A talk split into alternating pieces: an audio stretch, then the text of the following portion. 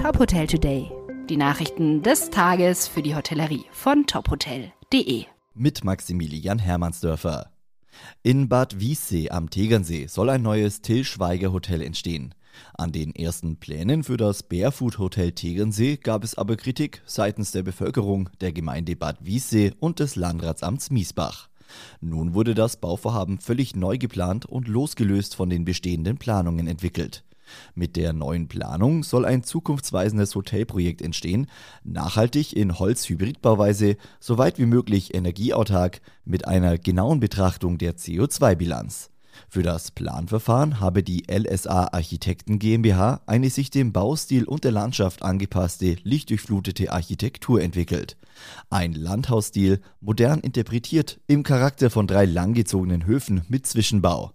Hiermit seien nun die Weichen dafür gestellt, dass ein Bauantrag auf Basis der neuen Planung eingereicht werden kann. Das Grand Hotel Brioni Pula wird der Luxusmarke Radisson Collection beitreten. Das hat die Hotelgruppe Arena Hospitality Group bekannt gegeben. Damit wird es das erste Radisson Collection Hotel an der Adriaküste und das erste in Kroatien sein.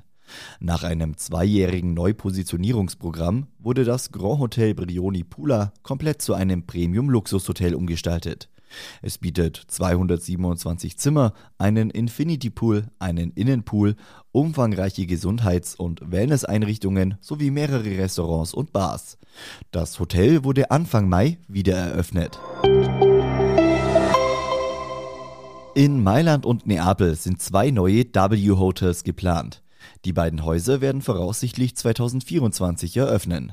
Dadurch wird die Präsenz der Marke in Italien nach der kürzlichen Eröffnung des W Rome und der Vertragsunterzeichnung zur Eröffnung des W Florence im letzten Jahr weiter ausgebaut.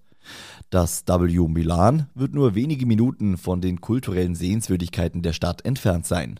Es soll über 166 Zimmer und 36 Suiten verfügen. Das Gebäude des W Naples wird für mehrere Millionen Euro renoviert. Hier wird es voraussichtlich 78 Zimmer und Suiten geben. Weitere Nachrichten aus der Hotelbranche finden Sie immer auf tophotel.de.